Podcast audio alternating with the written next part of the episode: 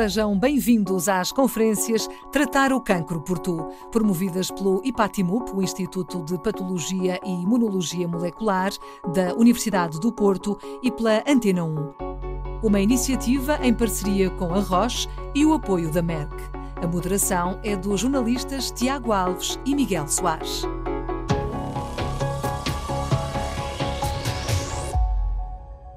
Olá, boa tarde. Sejam bem-vindos à primeira conferência da segunda edição do Tratar o Cancro por Tu. Obrigado por estarem connosco neste final de dia.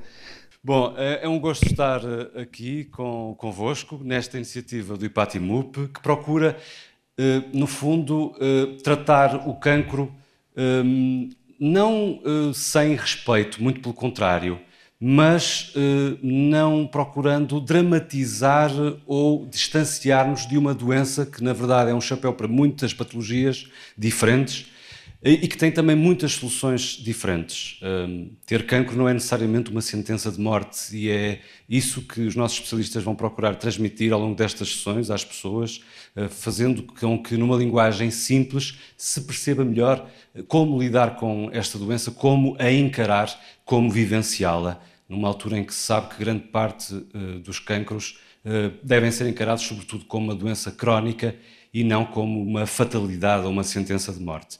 E por isso, sem mais demoras, vamos dar início a esta sessão, agradecendo desde já a vossa presença. Manuel Sobrinho Simões é patologista, investigador, docente, presidente do IPATIMUP, o Instituto de Patologia e Imunologia Molecular da Universidade do Porto, e é o nosso anfitrião.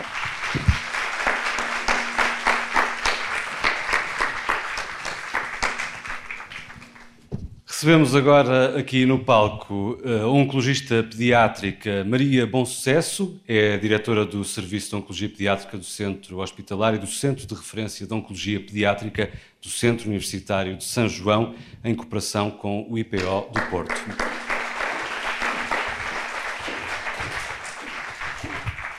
Connosco está também Jorge Lima, especialista em genética molecular, investigador e vice-presidente do IPATIMUP, e também do I3S, o Instituto de Investigação e Inovação em Saúde.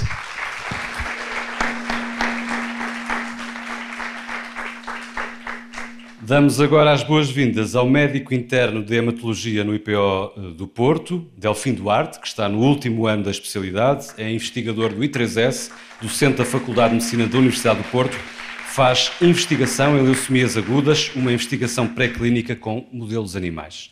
Obrigado a todos pela vossa presença e vamos então dar início ao programa. Esta primeira eh, conferência, em boa verdade, é uma conferência inédita, é dedicada aos tumores pediátricos, algo que não debatemos com o público uh, e, e, que não inserimos na nossa primeira série dedicada à literacia sobre os tumores e o cancro. Uh, é uma conferência onde vamos falar com os nossos especialistas sobre tumores pediátricos e é oportuno, no contexto da literacia, redescobrirmos a narrativa de um vídeo que foi realizado, dedicada aos cancros na infância, numa série Dois Minutos para Mudar de Vida, e que colocava até uma questão, eh, ou colocava o problema de uma forma muito interessante, eh, abordando através desta questão, formulando esta pergunta: Já tens idade para te preocupar com o cancro? Vamos ver e ouvir esse vídeo. O que é o cancro? Eu já me esqueci, não sei se o cancro é aquela doença que se pode ganhar nas coisas enferrujadas. Não, é uma doença das células, quando elas deixam de funcionar bem. Cancro é uma doença grave. E é grave porque as células não crescem bem e depois a pessoa fica doente. É uma doença? É uma doença. Das células? Das células. Não imites. Nós somos constituídos por células. Células são muito e só se conseguem ver ao microscópio. São tipo os tijolos que constroem o nosso corpo. São todas suíças, mas no meio delas uma que fica diferente.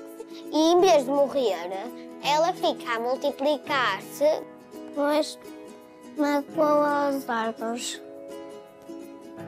nós também ficamos doentes. Se tem dor de barriga, dor na cabeça, Hum, fica doente e tem que ir ao hospital.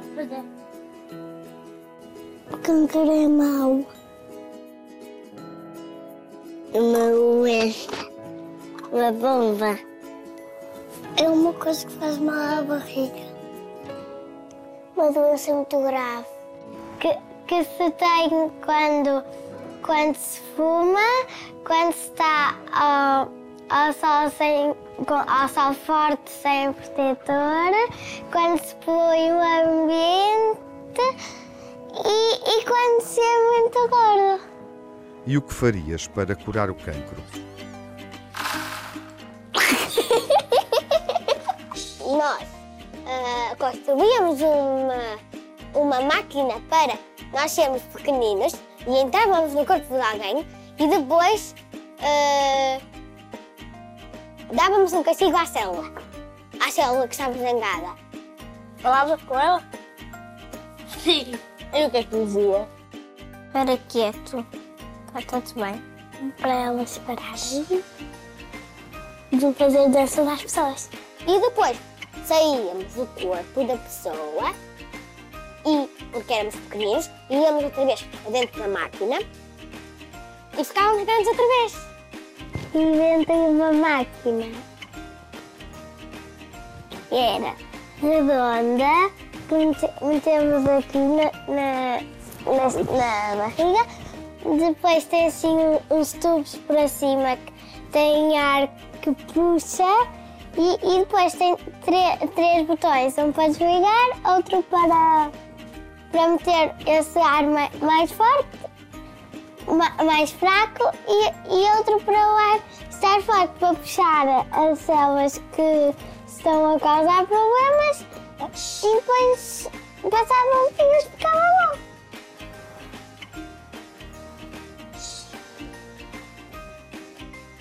Da comida para não ficarem gordo. Uma pessoa deitava-se numa cama, ligava-se uns cabos à cabeça e chupavam as células mais. Eu dava uma vacina que curava o cancro. Tomava-se no sítio que se tinha a doença.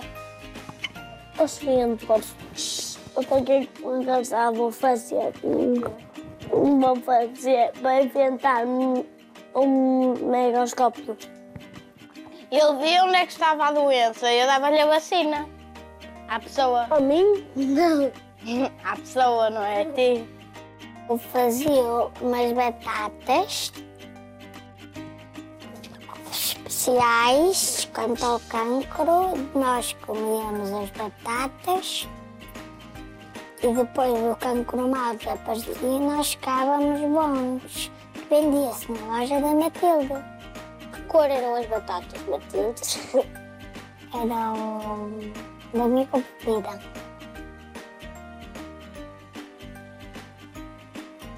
É verde. A minha preferida. Batatas verdes. É giro. Miguel, sabes o que é que eu acho? Diz. Que temos que trocar o cancro por miúdos em todas as conferências. Bom, é isso mesmo que pretendemos fazer, não é? Bom, hum, a especialista convidada desta primeira conferência é Maria Bom Sucesso e hum, vamos refletir um pouco sobre os tumores eh, pediátricos na tenra idade, eh, iniciar aqui a nossa reflexão, eh, avaliando que problema é este do ponto de vista da saúde infantil. É uma causa de morte bastante expressiva. Estamos a falar de um, de um problema global em Portugal. Hum, antes de mais, boa noite. Eu esqueci-me de dizer boa noite há pouco. É um bom momento para dizer boa noite. Ah, muito boa noite. E antes de mais, quero agradecer hum, a oportunidade de estar aqui e falar sobre este tema que é tão pouco, está tão pouco na agenda. Cancro pediátrico é um chapéu muito grande, ah, onde cabem muitas doenças e cada uma delas com muitas subdivisões. Portanto, nós estamos a falar de facto, de um, de um, um número uh, muito uh, grande de, de, de, doenças totalmente diferentes. E em idade pediátrica, que vai desde os 0 aos 18 anos, é disso que estamos a falar, um, temos um espectro enorme de maturidade fisiológica, emocional, etc. E em idade pediátrica, o cancro tem um impacto um, enorme, desde logo, como uh, já foi mencionado, um, é a principal causa de morte em idade pediátrica. E, portanto, desde logo começamos a perceber o impacto que, que tem esta doença uh, nas crianças e jovens e adolescentes. Além disso, tem uma, ah, existe uma outra questão que é quando tratamos uma criança, o que queremos, de facto, uh, a finalidade é curar. Curar para que ela viva 100 anos. E, portanto, tem que ser 100 anos de vida com qualidade. E, portanto, uh, acho que só por isto é fácil entender o impacto enorme que o cancro pediátrico tem uh, nesta, nesta idade. E à data em que estamos, uh, neste início de 2023, no fundo, temos uh, resultados melhores, apresentamos melhores indicadores, quer em relação à sobrevida, qualidade de vida posterior na idade adulta, e gostaria também que comentasse a questão da incidência na população infantil, porque se cada vez mais pessoas sofrem de, de cancro, isso também sucede nesta idade, entre os 0 e os 18? Um, os dados que, que de facto uh, dispomos uh, e os últimos dados europeus parecem que uh, tem existido um aumento anual de incidência. Não se consegue perceber muito bem porquê, eventualmente porque há melhor acesso a exames de diagnóstico, eventualmente porque os registros também estão melhores. Uh, e por isso estes números podem ser explicados pela nossa capacidade de, de, de registar diagnosticar mais precocemente. Independentemente disso, parece que há uma fatia que não se consegue explicar por isso. Um, e o cancro pediátrico é uma das maiores histórias de sucesso da medicina, porque passamos dos anos 70 para taxas de sobrevivência que eram inferiores a 40, 30, 40%, para atualmente com taxas de sobrevivência que rondam os 80%. E isto é fantástico. E conseguimos isto como trabalhando em rede, porque estamos a falar de doenças raras e não há centro nenhum que seja capaz de, e, e num grupo tão heterogéneo de doenças, seja capaz de, em tempo útil, fazer ensaios, estudos para tirar conclusões e, portanto, foi necessário trabalhar em rede, trabalhar a nível internacional, uh, com drogas velhinhas, uh, fazendo novas estratégias e a maioria destes números foram conseguidos desta forma. E, portanto, isto é admirável. Isto significa o quê? Que muito ainda há a fazer, obviamente. E, e, quando atingimos determinado patamar, aqueles 20% já se torna muito mais difícil conseguir. Uh, e é para isso que estamos a trabalhar. E é aqui que entram, que entra de facto a investigação, a investigação que deve incidir sobretudo, uh, no meu entender, em três grandes áreas: curar, aumentar a sobrevivência, melhorar a qualidade e a toxicidade, reduzir a toxicidade dos tratamentos, uh, dos, uh, dos uh, sobreviventes e perceber isto que estávamos a falar do porquê do cancro aparecer, entender os mecanismos biológicos da doença oncológica. e, portanto, acho que o caminho da investigação tem que seguir, sobretudo, e assentar nestes grandes pilares. E já que fala em investigação, Eu agora passava a palavra ao Jorge Lima, porque, sendo um especialista em genética, está a desenvolver precisamente uma investigação um, sobre a implementação de biomarcadores moleculares para a medicina de precisão com doentes com tumores cerebrais pediátricos. E antes de fazer uma pergunta propriamente sobre a investigação que está a fazer, queria que descodificasse estes dois conceitos: biomarcadores uh, moleculares e medicina de precisão. De que falamos quando falamos destes dois conceitos? Estão diretamente relacionados um com o outro. Um, eh, Deixa-me ir um bocadinho atrás aqui eu vou, vou pegar no, no, que, no que a doutora Bom Sucesso estava a falar da, da investigação. Um, e, e, nós, de facto, só conseguimos avançar na, na medicina se soubermos uh, exatamente o que é que caracteriza cada tumor. E quando falamos, por exemplo, de biomarcadores moleculares, nós estamos a falar de pegar um tumor e caracterizá-lo ao nível genético, ao nível genómico, proteómico, seja lá o que for, mas o, o, que interessa é sabermos exatamente aquilo que tipifica este tumor. Se nós soubermos o que tipifica este tumor, nós podemos decidir ou ver quais são os medicamentos mais apropriados para aquele tumor. E é isso que é a medicina de precisão. É nós conseguimos perceber exatamente o que é que caracteriza o tumor para vermos, dentre os fármacos que estão disponíveis ou fármacos que estão em desenvolvimento, por exemplo, no contexto de ensaios clínicos, um, sabemos quais são aqueles que melhor se adequam a este, a este tumor. E então desenhamos um plano de tratamento, a doutora Bonsé sabe melhor que eu, não é? Desenhamos um plano de tratamento tendo em conta aquelas características.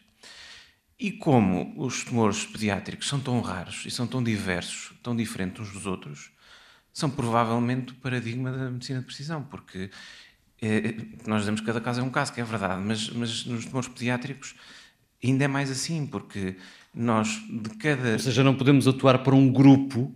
É muito difícil Mas para grupo. o indivíduo.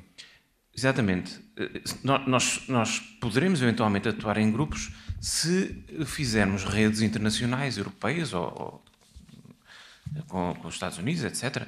E aí conseguimos fazer grupos porque, porque conseguimos ir juntar os vários casos dos vários países. E então fazemos. Mas, mas e, é, e é por isso que é tão importante Portugal estar internacionalizado e estar junto dos parceiros europeus e dos países e das redes europeias para conseguir eh, tratar as crianças cá da mesma forma que se trata na Europa ou nos Estados Unidos, porque também só assim é que se consegue evoluir, só estando em rede, só, só trabalhando em conjunto. E aí sim, aí conseguimos alguns grupos. Mas não é como nos adultos em que o número de cancros é muito, muito maior e aí conseguimos perceber se um tratamento é melhor ou pior juntando um grupo de doentes semelhantes e, e comparando um tratamento com outro. É totalmente diferente. Delfim Duarte, no seu trabalho de investigação, é determinante esta questão que o Jorge estava a explicar e, no fundo, quais são os principais desafios com que se depara lidando com os tumores em tenra idade, é disso que estamos a falar. Uh, e se esses desafios também passam pela agressividade dos tratamentos, até que ponto é que passam?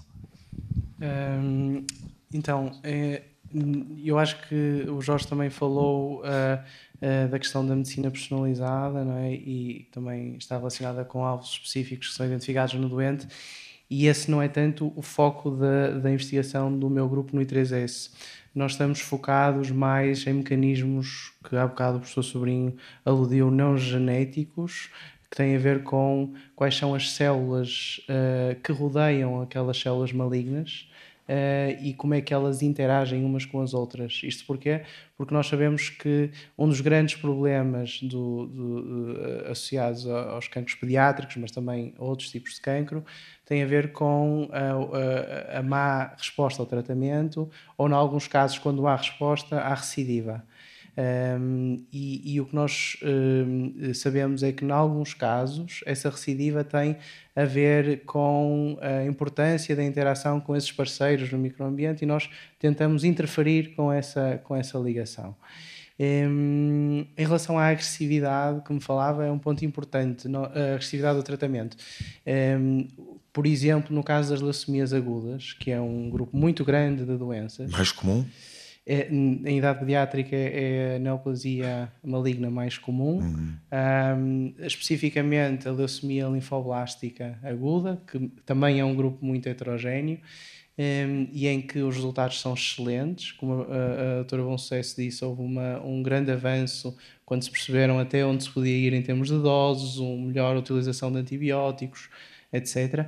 E, e isso melhorou imenso os resultados na, na idade pediátrica e um, há uma combinação, no caso dos cancros pediátricos, entre uma biologia, quando comparado com os adultos, mais favorável, isto é, as alterações genéticas na, na, nas leucemias pediátricas uh, são diferentes daquelas que encontramos nos adultos, ou têm uma distribuição diferente, mas, sobretudo, o tratamento que é feito é um tratamento muito mais agressivo. Isto é, uh, uh, por exemplo, os tratamentos de quimioterapia que são utilizados em crianças são em doses muito mais elevadas do que aquelas que são usadas nos adultos, porque, sem dúvida, as crianças conseguem tolerar essas doses muito mais elevadas e, aliás, existe um grupo de adultos que beneficiou um, ehm, da utilização desses protocolos pediátricos um, ehm, em adultos jovens e, portanto, esses adultos jovens também têm melhores resultados por causa desses protocolos de inspiração pediátrica.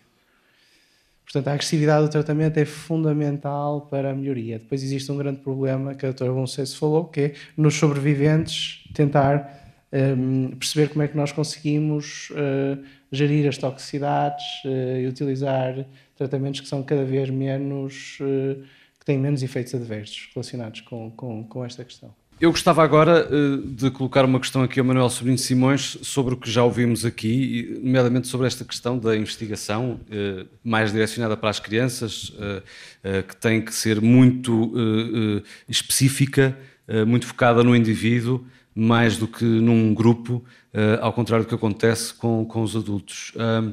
essa investigação que está a ser desenvolvida Portugal, em Portugal nesta matéria é digna uh, de registro, tem, tem, tem de facto uh, registado avanços que nos podem deixar confortáveis? Oh, Miguel, a, doutora Conceição, a doutora Maria Bom Sucesso já falou numa coisa. Nós, em Portugal, nós temos evoluído muitíssimo bem. O que temos é sempre um problema, é que somos sempre um bocadinho desiguais. E, portanto, nós temos redes, porque, como você disse, é verdade, como os casos não são frequentes, nós temos que juntar as patologias e temos que ter capacidade de fazer trabalho em rede. E, e eu sei que, por exemplo, nós, na, nos, nos cancros da tiroide, que também temos muita criança com cancro da tiroide, nós evoluímos imenso. Porque é fácil colaborar, porque encontramos parceiros, porque, sei lá, temos realmente gente que. Porque dependemos muito, em Portugal a gente depende muito das pessoas. Nós temos muito pouca tradição de trabalhar em rede e de ter instituições, e portanto, eu tenho a certeza que nós continuamos a, depender muito de grupos que são determinados por campeões da ideia. E, mas como é verdade, como o problema do cancro pediátrico põe problemas não só do ponto de vista de investigação muito interessantes, como tem um problema social importantíssimo. E também é verdade que já disse isso é muito importante, o problema das famílias, o problema da in integração das pessoas e, portanto, a capacidade que a gente tem de usar isto como um exemplo para tornar as sociedades com mais respeito pelos outros e a ligação familiar é uma investigação que nós, porque voltamos àquela coisa que eu estou sempre a dizer, é que as pessoas passam a vida toda com esta mania dos géneros, dos géneros, epá, é ótimo, mas percebam que nós somos muito humanos, nós, um, um, gêmeo, um tipo que tem um, um gêmeo idêntico, eles ficam, quando são grandes, são diferentes modos de diabo, percebem? Porque as pessoas, felizmente, são muito mais do que um conjunto de genes. Nós somos, uma, e é como os cancros, os cancros também são um conjunto de coisas muito mais do que um conjunto de genes. E é verdade que, em relação às crianças, como nós temos uma ternura especial, eu acho que é um exemplo estupendo para nós em Portugal fazer exemplo disto para fazer projetos. E é isso que o Jorge também já está a fazer. O, ela seguramente tem feito percebem? Portanto, nós estamos a contar histórias de sucesso E eu fico sempre orgulhosíssimo quando nós dissemos, e é verdade, 80% das pessoas com cancro pediátrico não morrem. Portanto, reparem, nós, num adulto, nós estamos nos 55, 60%. E nas crianças estamos com 80% de bons resultados. Isso mostra que há diálogo entre a investigação e a prática clínica, Manuel? É melhor perguntar-lhe a ela, porque ela sabe muito mais disto. Então responde a Maria Bom Eu vejo ao microscópio. Sem mais demoras. Maria Bom Sucesso, por favor. Eu acho que há aqui. Hum, tenho que fazer uma referência. Essa, essa questão é, é de facto muito relevante. E porquê? Eh, porque em oncologia pediátrica, um aspecto eh, e um tipo de ensaios que são fundamentais são chamados ensaios académicos da iniciativa do investigador, que são ensaios multicêntricos internacionais e que pretendem precisamente perceber entre estratégias terapêuticas que podem ter incorporados novos medicamentos ou não, perceber qual delas é melhor, que se vai tornar o próximo standard depois de termos conclusões. E, uh, de facto, uh, tem sido, esse tipo de ensaios, protocolos académicos, têm sido fundamentais para atingirmos estes números que temos atualmente. Obviamente, estes números de taxas de sobrevivência são muito à custa dos tumores mais frequentes, que são as leucemias. Existem grupos particulares de tumores que estão muito, muito além em termos de sobrevivência e que é preciso fazer muito ainda. Um, isto para dizer que realmente uh, todos nós, e eu acho que há, e somos poucos, em Portugal a fazer trabalhar na área do cancro pediátrico, clínicos, somos poucos, existem quatro centros. E de facto temos feito um caminho cada vez mais de cada vez maior de aproximação.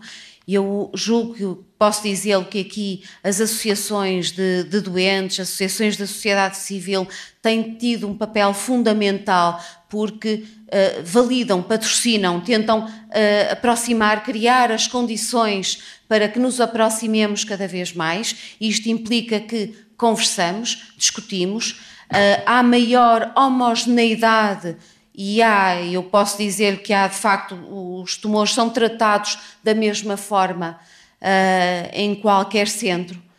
Um, sobretudo quando estamos a falar de primeira linha de tratamento.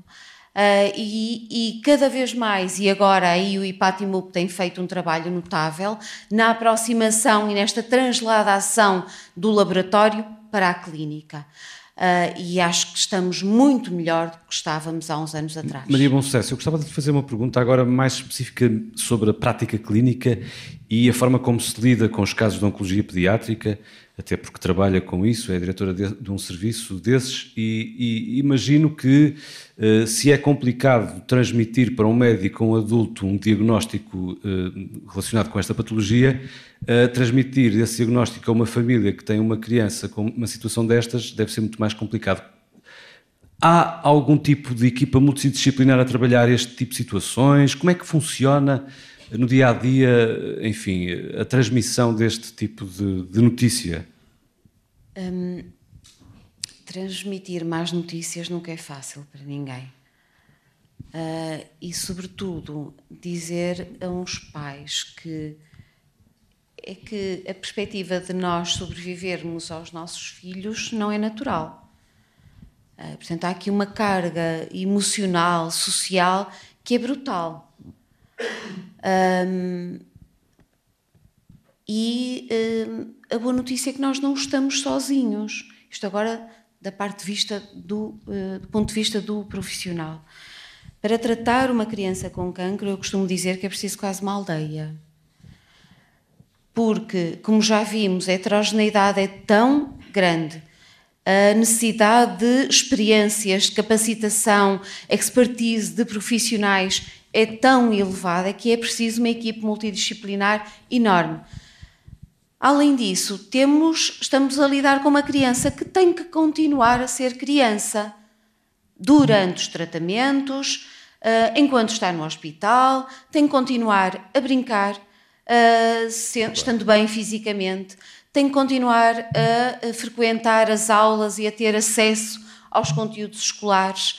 Um, e, portanto, precisamos de educadores, professores, psicólogos, uma coisa importantíssima uh, não é só uh, encontrar novos tratamentos, encontrar, e o, Delfim estava a dizer isso mesmo, nós fazemos, e essa é uma diferença também relativamente aos cancros pediátricos, aos cancros adultos, para já são tumores totalmente diferentes, têm nomes diferentes. são classificados de forma diferente, o registro oncológico é diferente, mas também a tolerabilidade relativamente aos tratamentos comparativamente com os adultos, é totalmente diferente. As crianças são capazes de uh, tolerar esquemas intensivos de quimioterapia que os adultos não toleram. Por outro lado, por exemplo. Ao contrário do que muitas vezes se possa pensar. Ao contrário do que se possa pensar. Uh, por outro lado, tem uma sensibilidade muito maior, por exemplo, a efeitos de radioterapia. Um cérebro de uma criança pequena, abaixo dos 3 anos, tem uma sensibilidade enorme aos efeitos de uma radioterapia, por exemplo. Uh, e, portanto, uh, tudo isto tem que ser equacionado quando estamos a dar estas, esta notícia e quando planeamos o tratamento.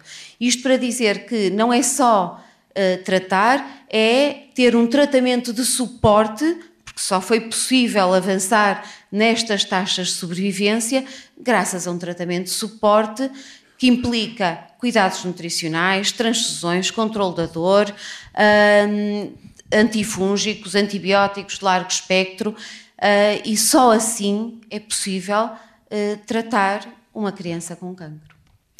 Jorge Lima, prolongando a reflexão enquanto especialista em genética uh, molecular, um, quais são os avanços mais relevantes neste momento, na área em que trabalha, obviamente, pensando numa medicina de precisão em oncologia pediátrica?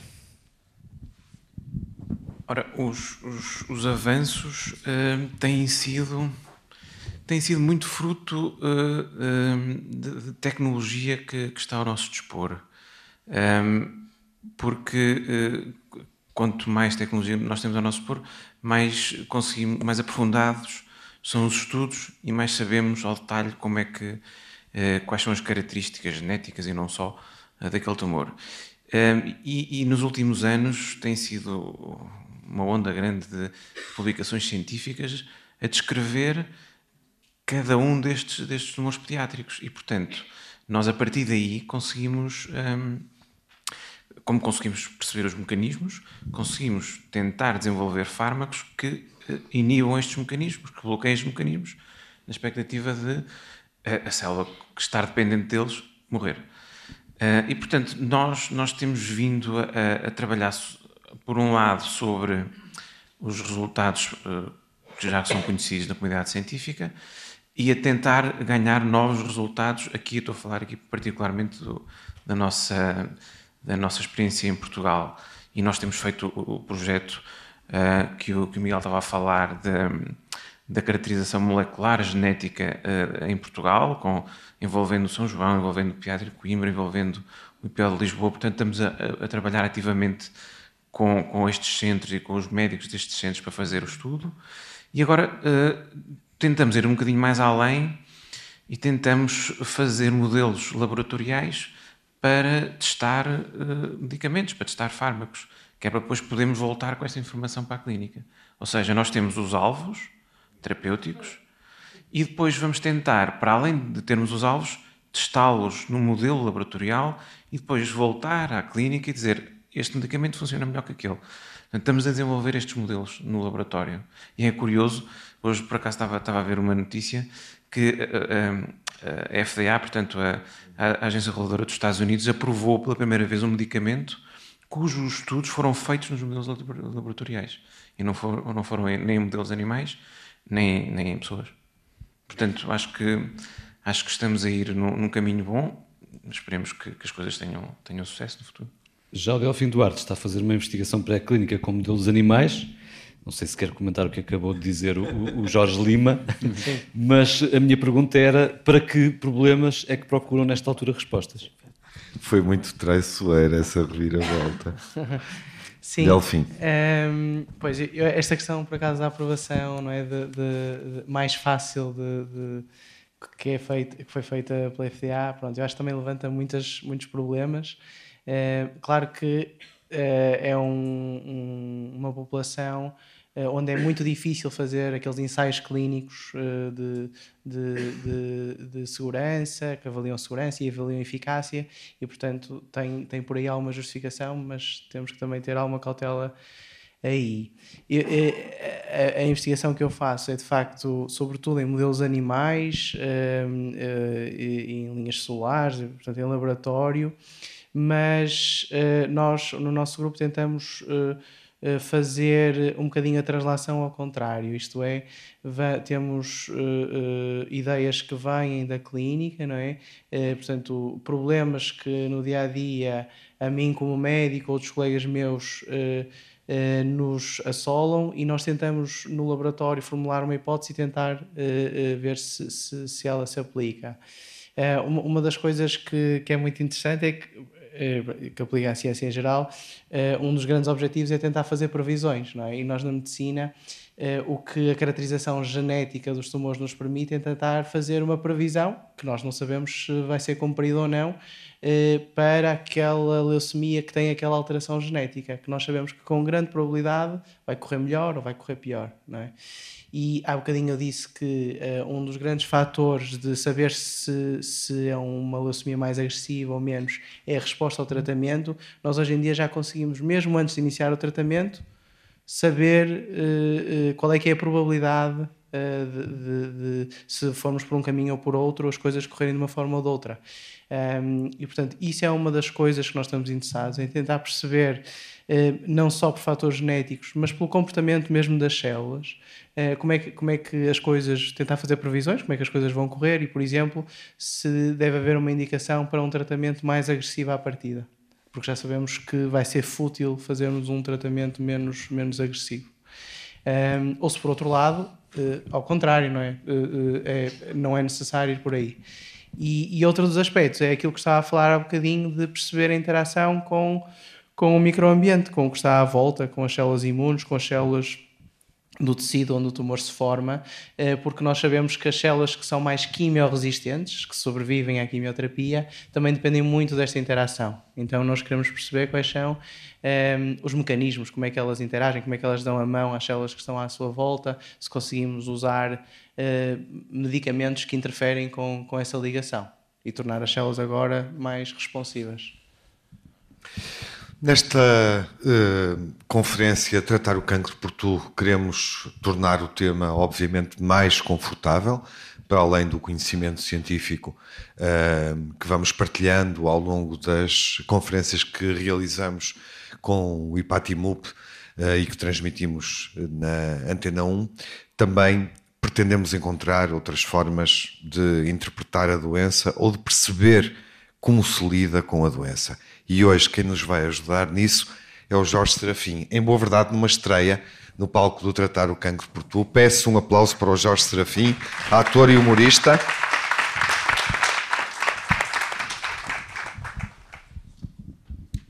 Olá Jorge, boa noite.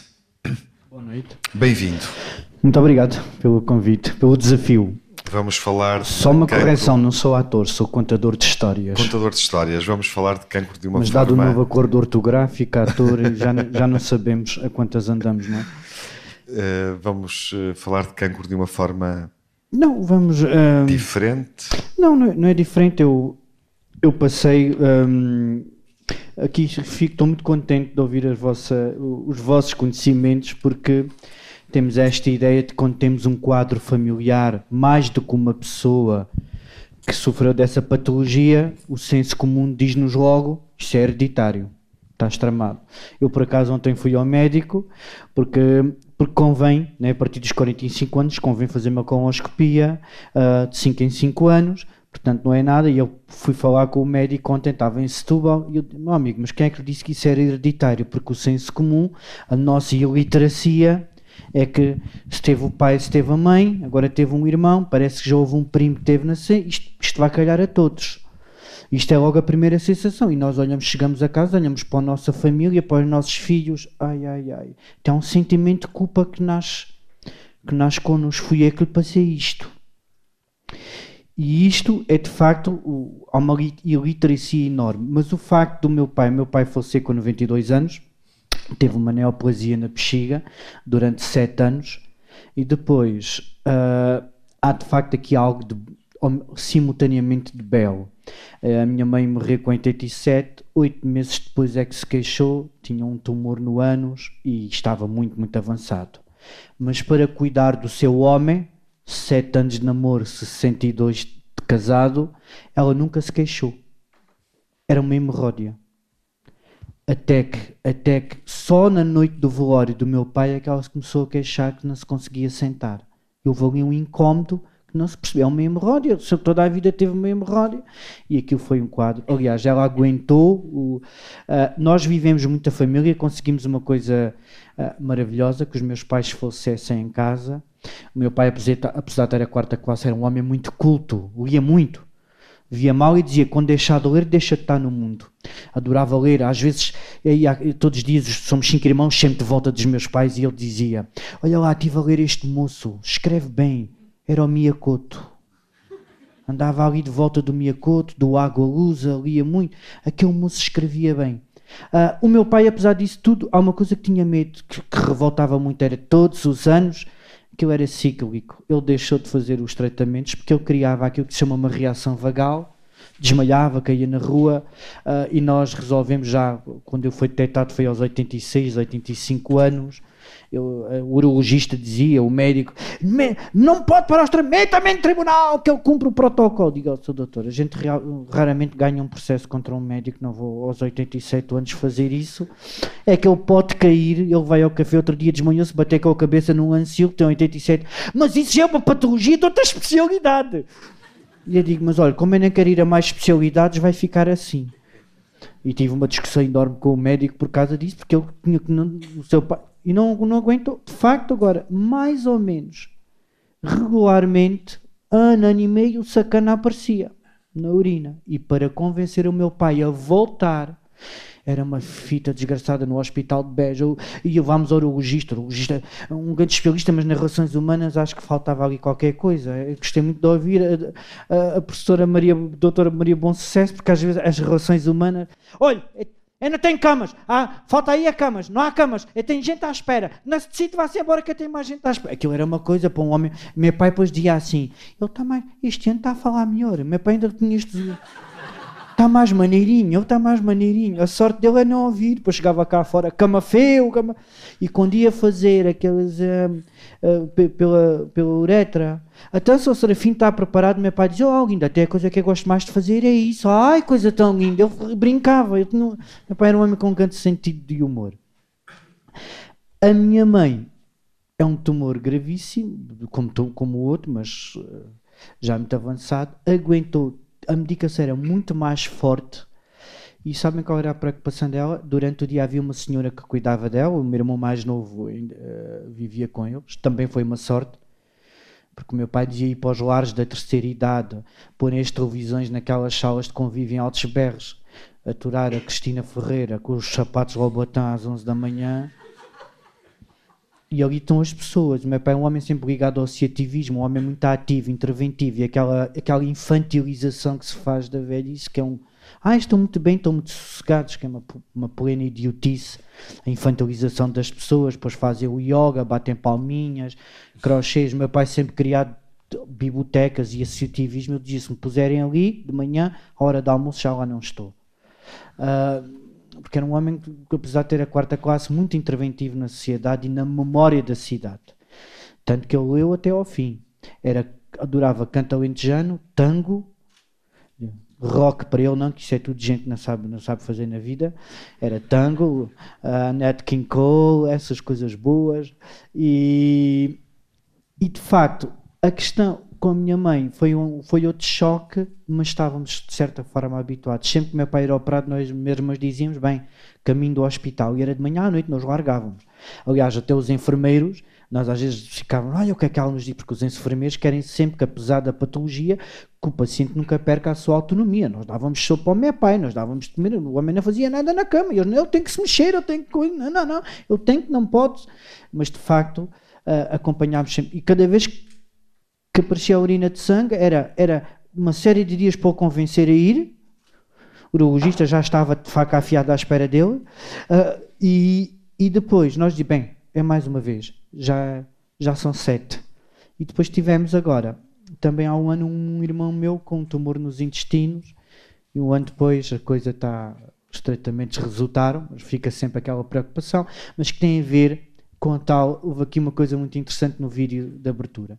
A iliteracia que nós temos em relação a tudo. A iliteracia das emoções, de falar das dores, de falar das angústias. A iliteracia, uh, aquele senhor, quando a mulher lhe disse, aquela velhota, pois, mas tu não vais fazer o exame à próstata. No Alentejo é à próstata. Na última sílaba não, não, não faz falta. E a gente sabe porque é que muita pessoa de muita idade, tumores na bexiga e na próstata não vão, porque há um preconceito social. Não? É? E no caso do Alentejo, quando se, quando se detecta nos homens, já é tarde demais. Porque há homens que se escondem que urinam sangue há muito tempo. E eu percebi-me disso quando meu pai teve internar logo da primeira vez. E o médico muito simpático, aquele já bateu as botas, vê tarde, é bem lhe disse. Eu, metáforas bonitas. uh, mas de facto, e depois outra questão, por exemplo, no Alentejo, há uma, há uma literacia que hoje já não tem razão de ser. Uma literacia não, não há que é o Alentejo, não sei se sabe, talvez seja a região do país que tem mais tumores intestinais e tem a ver com a questão da alimentação, como se tocou logo de início. Né? O, o que, digamos, há qualquer coisa que proporciona. E os hábitos alimentares, os enchidos, como se diz no Alentejo, e a cupanzana não ajudam. Não ajudam. Nós temos. Uh, hábitos temos que mudar. Aliás, a dieta mediterrânea, a grande comida alentejana não era esta, não era as carnes, era a comida de que a pobreza de quem trabalhava de sol a sol obrigou a ser criativo. Pão, azeite e ervas aromáticas para dar sabor ao caldo. E depois com feijões, feijões fazia com determinadas ervas, com silarcas, com alabaças, são tudo coisas, com beldroegas, tudo coisas que se apanhava das ribeiras. Esta invenção das carnes do é uma coisa muito posterior. Porque no tempo do que se trabalhava de sol a sol, as pessoas não compravam carne, não tinham acesso a. E eu queria partilhar convosco duas coisas. Primeiro, esta iliteracia das emoções que vivemos. Não falamos delas. Há bocado falou-se aqui, o professor Manuel Sobrinho falou de, do campeão das ideias, que tem a ver com a relação que temos entre uns e outros. Eu lembro uma história de um homem que tinha a mania que sabia tudo. Sabia disto, sabia daquilo. E um dia meteu na cabeça que tinha que caminhar para encontrar um sítio no mundo onde pudesse acontecer uma novidade. Caminhou dias e noites, chegou à margem do rio, no meio do rio estava um barqueiro e disse: Barqueiro, Quanto me levas, quanto me custa transportares-me para o outro lado? Combinaram um preço e o homem que tudo sabia entrou. Começou a remar, a remar, e o homem que tudo sabe pergunta ao barqueiro: Olha lá, sobre astronomia, já alguma vez aprendeste alguma coisa? Planetas, constelações? E o outro diz: É não. Ai, pobre idiota, acabaste de perder 25% da tua vida. E o outro diz: Ai, meu Deus. Pelo sotaque, o barqueiro era de Beja.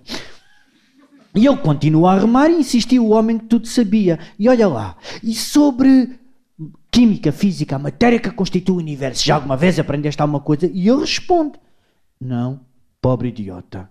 Metade da tua vida já não tem significado. 50% não te vale nada. E o homem disse: Ai meu Deus, e continua a remar. Insistiu o outro: E sobre matemática? Sobre matemática? Sobre investigação biomolecular? Ele perguntou isto, é que sei a história, que. É que sei que era assim. Alguma vez aprendeu? E o outro disse que não. Três quartos da tua vida são inexistentes. E o homem apenas disse: Meu Deus, continua a remar, mas entretanto as águas daquele rio agitam-se. O barco dá meia volta. Os dois homens caem dentro d'água. O barqueiro começa a nadar para a outra margem e apercebe-se que ficara lá atrás o homem que tudo sabia e perguntou-lhe: Homem que de tudo, tudo sabe, já alguma vez aprendeste a nadar durante toda a tua vida? E o outro, muito afluído: Não! Acabaste de perder 100% dela. e eu queria partilhar convosco uh, um texto. Uh, era para ser um Há um autor que eu gosto muito que tem pena que o país não o conheça. É do Alentejo, é um professor de germânicas, de Eurique. Ele escreve umas crónicas deliciosas no Diário do Alentejo e diz assim: Esta, Vítor Encarnação, é um nome incrível da literatura, pouco conhecido. Chama-se A Data da Morte, esta crónica. Pai, não seria melhor se soubéssemos a data da nossa morte logo quando nascemos? A certidão de nascimento podia ter também uma declaração de longevidade com dia e hora marcada. E quando fôssemos tirar o cartão de cidadão, ao lado da nossa data de nascimento, figurava também a data do nosso fim. A validade do cartão de cidadão era a data do nosso fim. Pai, não achas que era mais fácil saber o tamanho da nossa vida? Quantos dias e quantas noites, quantos aniversários, quantos natais. Imagina tu as pessoas a organizarem as suas vidas dentro do tempo que lhes calhou olhavam para os anos e diziam: Eu existo daqui a lá. Não, já não pode ser. Nessa data já cá não estou. Não, pensar. Tem de ser antes. E imaginam o que era nós não adiarmos nada para quando já não fosse possível e fazermos tudo dentro dos limites da nossa existência. Imagina tu o que era podermos saber quanto tempo tínhamos para nos amarmos e para nos querermos bem. E assim não precisávamos de achar que somos melhores do que a própria vida. Assim sabíamos, porque estava escrito que éramos simples mortais e por causa dessa certeza usávamos o tempo serenamente. E no próprio dia, à hora marcada, depois de uma vida inteira habituados a essa expiração e sem termos medo de morrer, despedíamos-nos de todos, de todos, como se nos fôssemos deitar.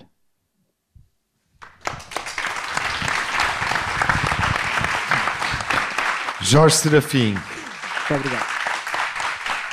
Obrigado, Jorge. Que vai connosco daqui até Évora. A última conferência em março vai ser no Alentejo, vai ser em Évora e vai ser dedicada ao cancro do cólon. A próxima, em Braga, se quiserem vir ao nosso encontro, vai ser dedicada ao cancro da próstata.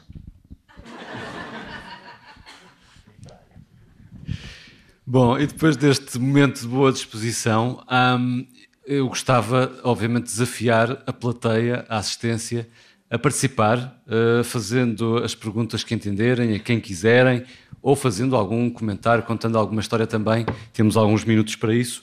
Gostava que quem tiver, quem tiver esse interesse, que levante o braço para podermos passar a palavra. Já temos ali no, no centro da sala, aqui na quarta, quinta fila, uma pessoa interessada, duas, uma pessoa assim. E aqui outra senhora à frente. Mas Isso ajudem-nos, porque vamos... acho que já vamos em 10. Pedia só que se, que se identificasse. Sim, uh, sempre. até, até, porque estamos a ser ouvidos na rádio e, portanto, é bom uh, saber quem nos interpela. Boa noite. Tá, boa noite. Sou Francisco Cruz, vivo em Santo Tirso e sou colega ali do, do distinto professor e foi meu assistente penso que no segundo ano em que. Vou-lhe pedir só para o microfone estar mais direcionado. Isso, por favor. Obrigado. Uh, aqui cumprimentar o painel pela excelente palestra que fez. Uh, eu queria saber se, no seguimento do tratamento dos, dos tumores pediátricos, se usam alguns marcadores tumorais especiais ou, ou não, ou específicos. Penso que a pergunta é para o Jorge Lima. Poderá ser nós eh, há eh, marcadores eh, que definem. Primeiro, há marcadores para, para diagnosticar, para sabermos distinguir quais são os, os, tumores. Depois, há marcadores que permitem, o que o Delfim estava a dizer há pouco, para ver se a doença vai correr melhor ou pior, são os marcadores de prognóstico. E depois, há marcadores que podem identificar que são alvos terapêuticos, portanto, são marcadores que predizem a resposta a um determinado tratamento. E de acordo com, com a conjugação destes marcadores ao diagnóstico, é que então a abordagem terapêutica pode ser decidida. Temos aqui outra pergunta à frente. Sim. Olá, boa noite. Boa noite. Chamo-me Fátima Matos, sou tripeira. É um prazer ver o professor Sobrinho Simões, que é sobrinho da minha vizinha do lado. E, e a doutora Bom Sucesso, eu acho que isto tem a ver com o seu nome, este sucesso todo é por causa do seu nome, e os outros todos também. Bom, uh, há 60 anos eu tive um irmão que morreu com um timoma. Uh, foi o maior trauma da, da, minha, da minha vida e da, minha, da família toda, e durante toda a vida, ao fim e ao cabo, nunca a palavra cancro, cancro foi pronunciada. Foi um trauma terrível. A comunicação era inexistente e agora entre os médicos também é muito difícil comunicar com o doente. Muitas vezes o, o médico está a olhar para o computador e não olha para o, para o, para o doente. E é um apelo uh, realmente necessário é que os médicos saibam comunicar. O, o meu irmão tinha três, três anos e três, três, três. Uh, foi, foi declarado o cancro com um ano e meio e era eu que ia com ele ao hospital assim a minha mãe ficava mais resguardada e era eu que ia com ele aos tratamentos. Ele tinha horror às batas brancas. Hum, depois chorávamos todos, cada um no seu lado. Todos chorávamos, mas ninguém comunicava. Lembro-me de, no, no, verão a seguir, aliás, eu casei-me também um bocado para, para sarar esse, esse, esse desgosto uh, imenso. E o problema da, da, das emoções é fundamental é, é realmente um. É, é, preciso, de todas as maneiras, melhorar a comunicação e uh, uh, melhorar uh, as emoções, saber gerir as emoções. Gostava de saber se o timoma ainda é, continua a ser um cancro incurável, era um, um cancro no timo. Eu gostava de saber coisas sobre isso, sem, sem ocupar muito o vosso tempo, mas já ouvi dizer que agora já tem tratamento. Uh, eu cheguei a conhecer o Dr. Gentil Martins, ainda não havia IPOs, e uh, é um desespero, é um desespero lutar contra, contra, contra uma coisa dessas que se ignora, que se ignora muito. Então, pronto, enfim, não quero. Não quero uh, Maria, Maria Bom Sucesso, quer responder e comentar? Sim, sim. Eh, obrigada pela sua uh, pergunta e, e relativamente, vou começar pelo fim. Uh, relativamente ao timoma, a idade pediátrica é daqueles que ainda é mais ultra raros e um, é extremamente raro. e até um cancro particular que às vezes tem uma forma de apresentação uma manifestação não só pela próprio, pelo próprio tumor no sítio onde está, mas por alguma reação que ele induz no organismo e que são raros em idade pediátrica, que chamamos síndromes paraneoplásicos. Uh, e, portanto, uh, não, não vamos falar de, de, de, estratégias de tratamento do timoma, até porque são realmente extremamente raros. Vou voltar ao, à sua questão inicial e observação inicial que é extremamente pertinente, uh, a comunicação e a forma como nós comunicamos e os tempos de comunicação com os nossos uh, doentes e com quem está na nossa frente. Um, e, e, de facto, neste mundo que às vezes parece, nesta nossa vida que às vezes nos parece uh, louca, que não, não, não, não os dias são completamente a correr, mas não pode ser desculpa uh, o computador que nos põe à frente, que agora todos nós temos um computador à frente, ocupa metade da secretária, uh, os tempos, tudo o que temos que escrever e que temos que olhar para o computador, se não escrevemos direito. Um, o clicar, os múltiplos cliques que temos que dar para fechar, para abrir, para fechar, para escrever um, tudo isto de facto uh, que é um peso, mas não pode servir de justificação porque temos que fazer melhor, temos que arranjar dentro de todos estes cliques que temos que dar, uh, temos que arranjar tempo para olhar para o doente uh, nos olhos, para quem está na nossa frente, olhar, olhar, olhar para ele, uh, até porque com as máscaras agora até isso é difícil. E, portanto, tem toda a razão. Se calhar muitas vezes basta dizer à pessoa: Eu tenho que fazer estes cliques, mas estou obrigado a isso, não é? E às vezes não é esse cuidado Uh, temos ali mais duas questões, uma aí e depois outra aqui à frente na terceira, quarta fila e uma lá atrás, uh, ali uma, um senhor de camisola vermelha. Mas começamos por aí então. Olá, boa noite. Olá, boa noite. Uh, eu sou Margarida e sou da Associação Acreditar. nós apoiamos crianças com cancro. somos uma associação de pais e sobreviventes e eu não quero fazer uma pergunta porque tinha tantas que não tínhamos tempo para, para não tínhamos tempo a isso, mas queria salientar a importância que é uh, existirem sessões uh, como esta para uh, esclarecer as pessoas, para debatermos este assunto, porque o cancro pediátrico, ou os cancros pediátricos, são muito pouco falados em Portugal. Uh, os números são pequenos e, portanto, eu acho que é, o que eu queria mesmo era uh, que esta iniciativa fosse um bom exemplo para muitas outras que se pudessem seguir, porque o tema é muito importante, há muitos sobreviventes e, e, e dois terços dos sobreviventes uh, têm sequelas e isso é um problema da sociedade e, portanto, é importante que a sociedade o debata. Muito obrigada. Obrigado nós, Margarida. E é sem dúvida um alerta pertinente, porque obviamente, independentemente do, do sucesso de que falamos aqui e dos casos de sobrevida, uh, é um problema que, que, que, persiste, que se prolonga uh, e que afetará posteriormente uh, a família, os cuidadores e, obviamente, o doente numa idade, numa outra etapa da vida, numa fase diferente da vida. A próxima pergunta, boa noite. Boa noite. Uh, eu sou Ricardo Vilaça, o meu filho faleceu há mais ou menos dois anos com neuroblastoma uh, e, e, e, entretanto, criámos recentemente uma associação também com o propósito muito desta parte da investigação e também da parte dos paliativos.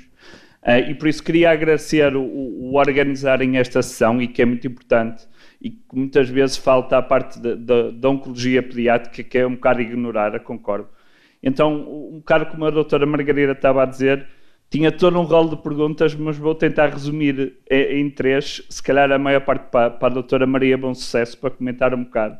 Um bocado no seguimento do que a doutora Margarida falou, uh, do, do, que tem havido uma evolução que a doutora Maria Bom Sucesso nos tratamentos e a investigação e, e a sobrevir às taxas tem aumentado muito, mas será que esta questão da evolução, a qualidade de vida depois do tratamento tem evoluído em par com isso. Uh, depois, a, a diferença no, na, na, investigação e, em particular, mais do, de, na parte de ensaios clínicos, que há uma diferença muito grande entre a pediatria e os adultos e a forma como isso é financiado. E falou um bocado das redes que existem porque nos adultos isso é muito uh, promovido pelas farmacêuticas, uma questão de números, não só, mas, mas também, uh, e essa diferença. E falou também um bocado uh, da importância das associações e também nessa parte que em Portugal sinto que não existe muito, mas, por exemplo, lá fora, muitas associações de pais e afins que ajudam nessa parte, nesse financiamento. e também relacionado com isso, se acha, do, do seu ponto de vista, que a nível da investigação, a nível de tratamento, acho que estamos totalmente em par com outros países europeus, mas se a nível da investigação e do acesso aos ensaios clínicos, e, e se não, se as razões para isso é falta de investimento, é também um problema cultural dos médicos, dos pais, utentes, neste caso, mais os pais que são envolvidos uh, nessas ações. E era isso. Obrigado. Boa noite. Obrigado nós. Maria, bom sucesso. Um, obrigada, obrigada pela, por todas essas questões que de facto são extremamente relevantes. Eu vou tentar não falhar uh, nenhuma. Um, relativamente uh, à qualidade da sobrevivência, um, uma realmente, porque estamos a falar de crianças, eh, sempre foi ao longo deste percurso eh, de definição, de encontrar estratégias terapêuticas, eh, cada vez mais é o encontrar, estratificar tratamentos, isto é, se eu tenho um neuroblastoma, vou tentar perceber dentro do neuroblastoma o que é que lhe confere um risco mais elevado, o que é que lhe confere um risco intermédio, encontrar à custa dos tais marcadores, e cada vez mais vamos uh, melhorar esse aspecto e refinar esta classificação e essa estratificação, por forma a uh, definir uh, estratégias de tratamento adaptadas ao risco. Isto significa que passamos daquilo que era a cura a qualquer custo, isto é, eu vou tratar, quero lá saber como uh, vai ficar o coração, os rins, o que for, daqui a uns anos, para a cura ao menor custo. Menor custo em termos de toxicidade. E esse é um percurso que tem sido feito, tentar mantendo as, as taxas de sobrevivência, mas reduzir toxicidade.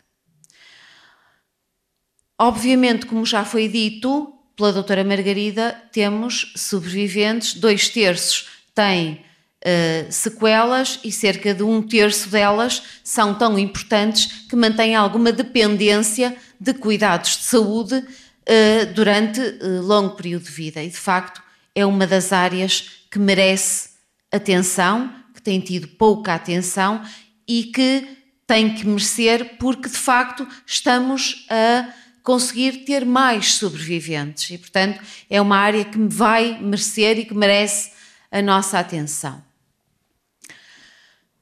Relativamente à investigação em, uh, em uh, pediatria, obviamente, e sobretudo quando estamos a falar de novos medicamentos, e nós sabemos que muito poucos deles têm sido desenvolvidos especificamente para a idade pediátrica, porque o que move a investigação é a indústria farmacêutica, que vai, obviamente, aplicar os seus recursos e os seus esforços naquilo que uh, tem número. Uh, e a oncologia pediátrica, a pediatria e, particularmente, as áreas raras da pediatria, como é a oncologia pediátrica, não tem essa expressão. Uh, e, portanto, apesar da legislação que tem sido alterada legislação internacional por forma a, de alguma forma dar algumas benesses ou algumas, algumas recompensas para fomentar a investigação nesta área, isso não tem sido o suficiente, claramente, claramente. Uh, o que é que é preciso fazer mais? Eu acho que é preciso mais uh, incentivos, perceber que, de facto, tentar encontrar até estratégias de uh, desenhos de ensaios clínicos que nos permitam rapidamente perceber qual é o medicamento uh, que é mais eficaz e, portanto, mudar até o paradigma do desenho dos ensaios clínicos para encontrar novos fármacos eficazes. Acho que é preciso uh, também passarmos para uh, e obrigar quase medicamentos que estejam a ser desenhados para adultos e cada vez mais os medicamentos vão ser um, por mecanismo de ação e não para um tumor específico. E nós já temos exemplos disso, medicamentos que foram aprovados para um determinado alvo, seja ele pediátrico ou uh, adulto ou pediátrico, portanto, as crianças vão beneficiar disso. E, portanto, há aqui um conjunto de estratégias que têm que uh, ser feitas a nível internacional uh, e a nível de legislação para que possamos, que as crianças possam beneficiar dessa investigação mais cedo.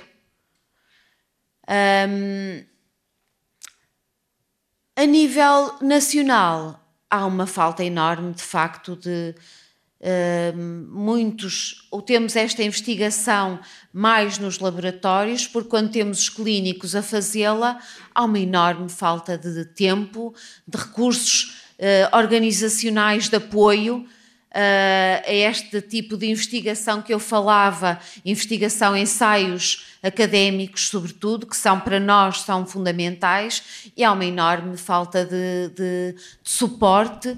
Eu acho que nós temos que caminhar, já o disse várias vezes, para uma estratégia nacional, e eu espero que com a incorporação agora da oncologia pediátrica na agenda também da Estratégia Nacional para o Cancro, tal como foi pela primeira vez na, na Estratégia eh, Europeia para o Cancro, que isso se torne cada vez mais visível.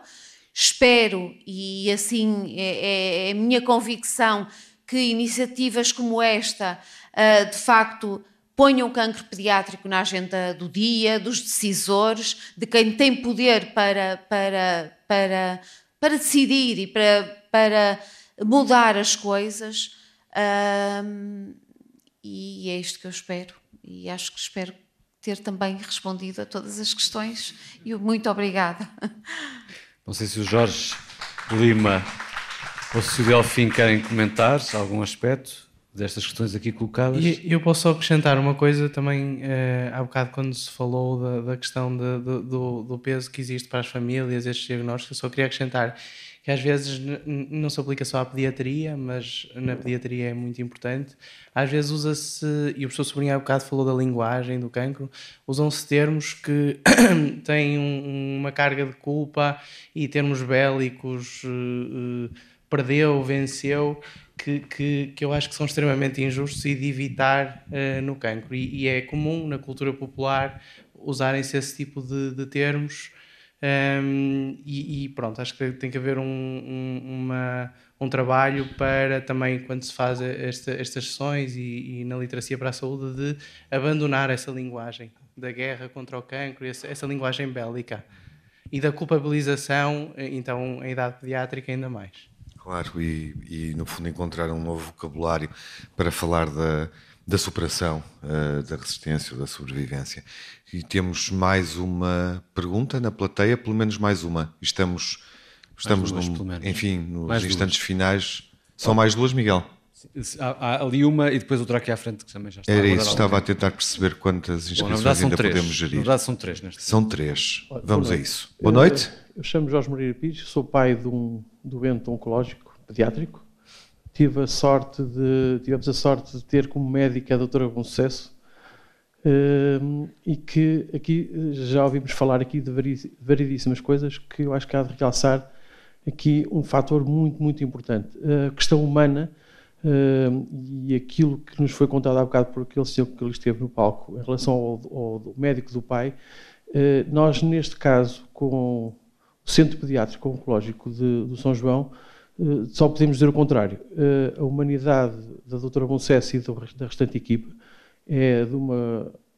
é fantástica. Nós não temos palavras às vezes para descrever, porque um, o cuidado que têm em nos transmitir tudo de uma forma clara e para que nós possamos, de facto, começar a tratar o cancro por tu, e, e foi a doutora Boncesso que nos ensinou a tratar o cancro por tu, um, nós, uh, aqui em Portugal, uh, eu acho é que as famílias ficam de um dia para o outro, quando têm um, uma notícia destas, completamente uh, desesperadas, que é normal, ainda mais tratando-se crianças, e eu costumo dizer à doutora Boncesso, e não leva mal o que eu vou dizer, mas o meu filho que vive em stress, porque os miúdos hoje em dia vão à internet e veem o que deviam e o que não deviam também, e uh, o stress permanente num miúdo de 17 anos, que foi o caso do meu filho, que tinha um tumor, tinha, e já vai fazer 5 anos que acabou os tratamentos, uh, e vivia num stress permanente, permanente, permanente. E eu costumava dizer à doutora Bom Sucesso, doutora Bom há um remédio aqui que não há mais lado nenhum, que é o remédio Bom Sucesso. E a doutora Bom transmitia, a doutora Bom transmite às pessoas, aos miúdos, aos pais de, das crianças, e presenciei isso variedíssimas vezes, realmente uma, uma facilidade em explicar de forma, é evidente que não, não, não deixamos de ter a preocupação que devemos ter, mas uh, a forma como, nos, como põe uh, o problema e como nos ajudam a lidar com o problema e a perspectivar dali para a frente e tudo mais, é de uma forma tão, tão franca e tão boa, humana, que de facto é, é, é, de dar os parabéns e agradecer mais uma vez, publicamente, o trabalho do, do, do, da pediatria oncológica do São João, do, serviço que a doutora Moncesso é, é chefe de serviço, e de facto, eh, eu vou contar só aqui uma coisa muito rápida, porque eu presidenciei uma coisa, eu estava numa sala de espera, eh, à espera de uma consulta com a doutora Boncesso, e de repente vi uma porta do gabinete da doutora, não sei se era a doutora Boncesso estava em consulta nesse gabinete ou não, mas vi um casal... A sair o pai e a mãe a chorar, como poucas vezes vi alguém chorar, e uh, cada um foi para o seu lado. E, e, uma coisa que marcou foi, sem ninguém dizer nada, estavam quatro enfermeiras ali perto e duas enfermeiras foram com a mãe e duas enfermeiras foram com o pai, sem ninguém dizer nada, foram, deixaram o que estavam a fazer e foram uh, tranquilizar dentro do possível aquele pai e aquela mãe. Uh, e foi uma história que, que, eu conto isto muitas vezes, mas que marcou porque aquele serviço é muito mais do que um serviço de cura, é muito mais, é, é, é, é uma relação que se tem com as pessoas e que se cria com as pessoas para o resto da vida e que nós temos, enquanto uh, cidadãos, temos que agradecer esta humanidade, esta, esta dedicação. Tem que se ter um dom realmente especial para estar na oncologia pediátrica. Não é qualquer pessoa que tem a capacidade de, de lidar com estas situações. São situações muito delicadas e é a família, os pais, os irmãos, quando existem irmãos, tudo, tudo é uma envolvente tão complicada que eu acho que é, de, eh, é demasiado complicado para explicar, não passando por ela. Quem passa por elas percebe-se de coisas que quem está fora uh, deve ser difícil de entender.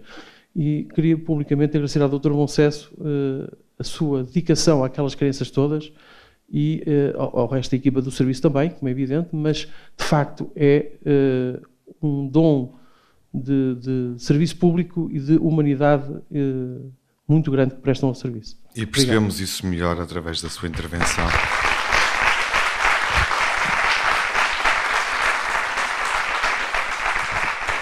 Maria, já registou a patente do medicamento? Não, mas tem que ser com o microfone, senão não ouvimos. Obrigado. Não, não tenho palavras, a não ser obrigada. A próxima pergunta ah, vai surgir. Boa noite. Boa uh, noite. A minha pergunta é mais direcionada para o Dr. Jorge Lima, uh, mais no sentido da investigação que está a desenvolver na terapêutica dirigida, porque eu gostava de perceber. Já agora ponto... pedia só, estamos a falar com. Vera Moreira. Vera Moreira, estudante. Estudante, sim. Estudante de. Estou a tentar adivinhar tudo. Ciências Farmacêuticas da Faculdade de Porto. Boa, obrigado. Uh, eu gostava de perceber até que ponto é que realmente é viável uh, nós conseguirmos uma terapêutica dirigida na, na, área oncológica, no sentido em que, tal como o Dr. Delfim explicou, e eu concordo perfeitamente, uh, há um microambiente tumoral que é muito heterogéneo e nós, através dos biomarcadores, não temos acesso a essa heterogeneidade tumoral, ou seja, até que ponto é que realmente nós conseguimos ter sucesso com uma terapêutica que é dirigida nesta área que é é, é, pronto, envolve tanto uh, um microambiente, não é? Envolve ali toda uma heterogeneidade que nós temos que ter em conta para realmente conseguirmos perceber uh, o prognóstico daquela doença. E aproveito também para fazer uma questão ao Dr. Delfim, porque eu gostava também de perceber melhor como é que é feita. Um, portanto, como é que os medicamentos uh, na área pediátrica, como é que eles realmente têm a aprovação porque supostamente não é uh, eticamente viável nós fazermos a experimentação humana nesta faixa etária, sobretudo se nós pensarmos em neonatos, e, e, portanto não seria sempre uma terapêutica mais num uso off-label e não tanto de experimentação e validação para aquela faixa etária em específica. Obrigada. E obrigado também pelas perguntas bem pertinentes. Jorge? Sim, obrigado. E, e tens toda a razão. Uh, o tumor é muito mais do que as células tumorais e, e, e é todo o, o, o, microambiente e muitas vezes um tumor, eh, o tamanho é mais fruto da fibrose e da, da, da, da, matriz que se deposita à volta das células tumorais do que das, das, das próprias células tumorais. Pronto. Mas sem entrar em, sem, sem detalhar demasiado, é evidente que nós temos que ter em consideração que as terapias dirigidas são só para as células tumorais. Também pode haver terapias dirigidas ao microambiente, remodelando-o. E provavelmente o que funcionaria melhor era uma combinação e é saber mais. Mas eh, vamos, vamos fazendo enquanto conseguimos saber mais sobre as células tumorais e depois temos que procurar saber mais sobre o microambiente. Eh, os fármacos que nós temos hoje em dia são sobretudo dirigidos às células tumorais. Já sabemos que eh, funcionam melhor do que muitas vezes as quimioterapias, mas continua, continua a haver recidivas, continua a haver resistências e vamos trabalhando ponto a ponto e passo a passo para conseguirmos uh, alvejar tudo o que conseguirmos na, nos, nos, diferentes tumores. E agora responde o Delfim Duarte à questão, à questão ética. Sim, e, e a doutora Boncesso vai complementar. Eu, um, só uma questão relativamente às terapêuticas uh, uh, dirigidas ao microambiente, apesar de nós acharmos que, que é importante estudar essa área, sem dúvida, por exemplo, no caso das leucemias agudas, a história de sucesso na, na, nas leucemias pediátricas é utilizando medicamentos que um, são dirigidos às células malignas e que têm um efeito uh, uh, uh, antileucémico e, e, e, isso é sem dúvida o esqueleto do tratamento e vai, e vai continuar a ser. Um, claro que mesmo dentro destas nós achamos que às vezes mesmo não tendo biomarcadores conseguimos encontrar especificidades, por exemplo no caso das leucemias linfoblásticas existem medicamentos que uh, atuam sobre uh, vias metabólicas, por, exemplo, a asparaginase, que é um medicamento que uh, é dirigido, relativamente dirigido a, a, às células da leucemia, um, apesar de também ter muitos efeitos adversos. Em relação à, à questão de, do uso de medicamentos, um, ehm, a doutora Boncesso uh, provavelmente responde melhor uh, sobre essa questão do que eu, mas só dizer que muitos medicamentos na, na oncologia pediátrica são usados de facto em off-label. Uh, e quando há benefício, quando existem uh, benefício comprovado. Vamos só traduzir off-label? Ah, peço desculpa, off-label. Portanto, um medicamento, quando é aprovado, é aprovado para uma indicação específica e, e, e, e numa, numa faixa etária. Ehm, quando nós pretendemos utilizar um medicamento fora dessa indicação, que é o label, é o termo em inglês, usamos o termo off-label isso tem que ser justificado. Tem que ser aprovado pela, pela pela, pela Comissão de Ética, tem que ser aprovado uh, pela Comissão de Farmácia e tem que haver uma boa justificação para isso ser feito. Um, e, e, e, também, há, há, apesar dos ensaios clínicos serem difíceis na pediatria, como a doutora Boncesso disse, existem ensaios uh, uh, académicos, grupos cooperativos internacionais, onde uh, são testados vários esquemas que são aprovados na pediatria e, e esses, esses grupos uh, cooperativos só conseguem fazer esses estudos em centros onde as pessoas que participam têm tempo para se dedicarem a esses estudos e há estrutura para isso ser feito. Portanto, também às vezes há indicação já do, no label para esse fármaco ser usado em idade pediátrica. Sim, pode, claro. Eu gostaria uh, muito só de complementar, porque eu, eu acho que eh, fui eu que não percebi mal. Eh, antes de mais, agradeço ter levantado essa questão. Nós estamos aqui a, a, a falar de uh, doenças raras,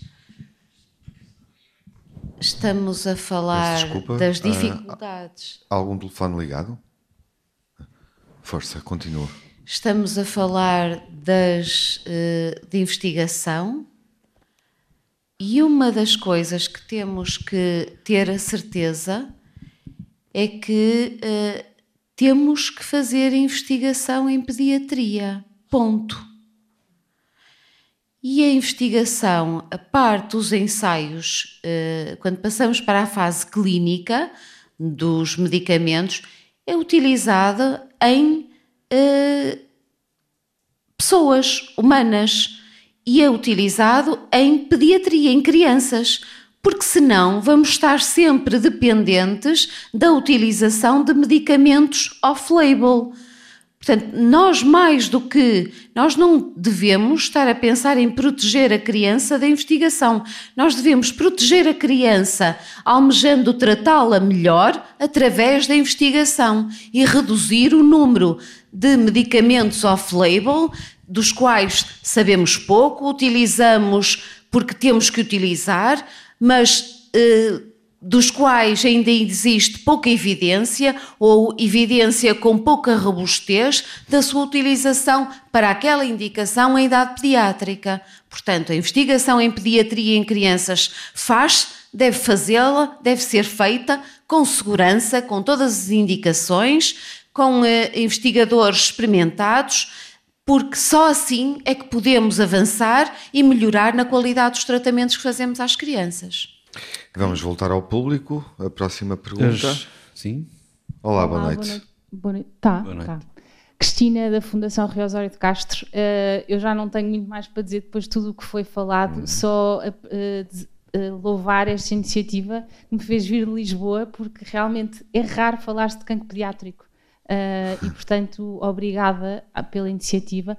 E já agora explicar o que é que a Fundação faz, porque eu não sei se toda a gente sabe, mas trabalhamos em duas áreas, na área da informação, também falaram aqui da importância da literacia e os, e os pais e os miúdos saberem de facto o que é que se trata, e depois também no apoio à investigação, que também tentamos dar, Uh, nem sempre pelos uh, também vários temas que, que, a doutora Maria do Acesso falou aqui, a questão da falta de recursos, muitas coisas não avançam tanto como nós gostávamos, mas estamos aqui para apoiar a área de investigação pela sua importância para a melhoria dos tratamentos e também da qualidade de vida pós-tratamento. Portanto, obrigada. Muito obrigado. E obrigado por partilhar esse comentário connosco já e agora, agora e também por ter feito, obviamente, a viagem desde Lisboa ao Porto Exato. para acompanhar eh, esta, esta conferência, o que revela a importância da opção de colocar uh, os tumores pediátricos em debate na série, na segunda série, Tratar o Cancro por Tu. E vamos para a última pergunta. Boa noite. Tem que ser uma grande pergunta, porque é mesmo a última. É uma grande responsabilidade. Boa noite. Boa noite. O meu nome é João Monteiro, eu sou estudante de Biotecnologia Medicinal e, como futuro investigador, eu gostaria de, de voltar um bocadinho mais para isso.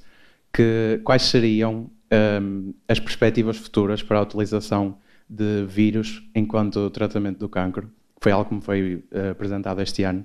E um, se seria algo que, num futuro próximo, uh, estaria a ser utilizado em, em perspectiva com o, radioterapia ou quimioterapia.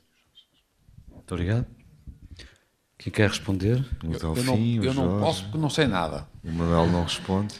É que Delfim, arrisca é, uma resposta? Posso, sim, eu não, também não é a minha área e não, não, não, se calhar não consigo responder bem, mas um, ehm, o João, João, João uh, provavelmente sabe mais uh, sobre o tema do que nós, porque já parece ter uh, um interesse particular sobre isso.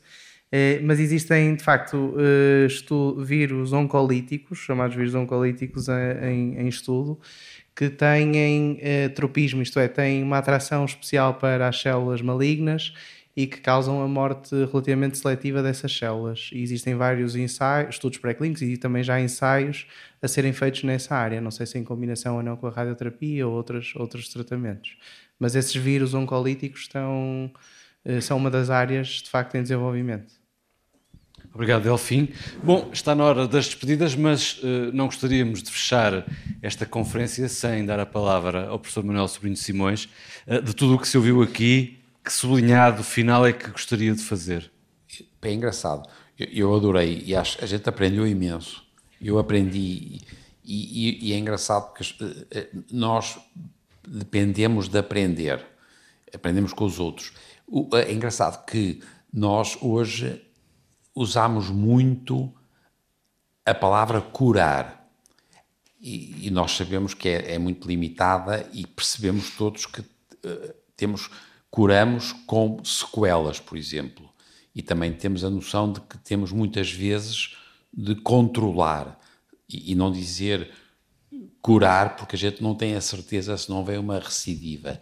Mas o que todos foram dizendo, e, que foi, vocês são nisso, são tipos muito no terreno, e as pessoas que nos foram perguntando, e as associações de doentes e de familiares, é a coisa mais importante que vocês podem imaginar numa sociedade, é uma sociedade como é uma sociedade portuguesa muito pouco colaborativa, somos ainda muito individualistas. Eu, portanto, fiquei encantado. Mas, para mim, o que eu aprendi foi a importância de cuidar. Cuidar. Que é uma coisa lixada, porque a gente liga pouco. E, para mim, é, minha, é cuidar. Cuidar mais do que curar, porque curar é um bocadinho difícil de falar nestas circunstâncias. Acho que é uma belíssima palavra uhum. para definir uh, esta iniciativa e esta conferência, uh, este primeira, esta primeira sessão, ainda por cima de uma área tão específica, tão sensível e pouco falada como escutamos aqui, que é a da oncologia pediátrica. Tiago, não sei se queres deixar uma palavra final uma palavra de agradecimento aos que estiveram presentes, nomeadamente os representantes de associações que vieram ao nosso encontro. Sobretudo quem veio de Lisboa. E sobretudo quem veio de Lisboa, de novo. Mais uma vez, obrigado e boa viagem para quem tem que seguir para Lisboa. Vão com cuidado, cuidem-se, saúde, até à próxima e até a próxima conferência, 9 de fevereiro, em Braga.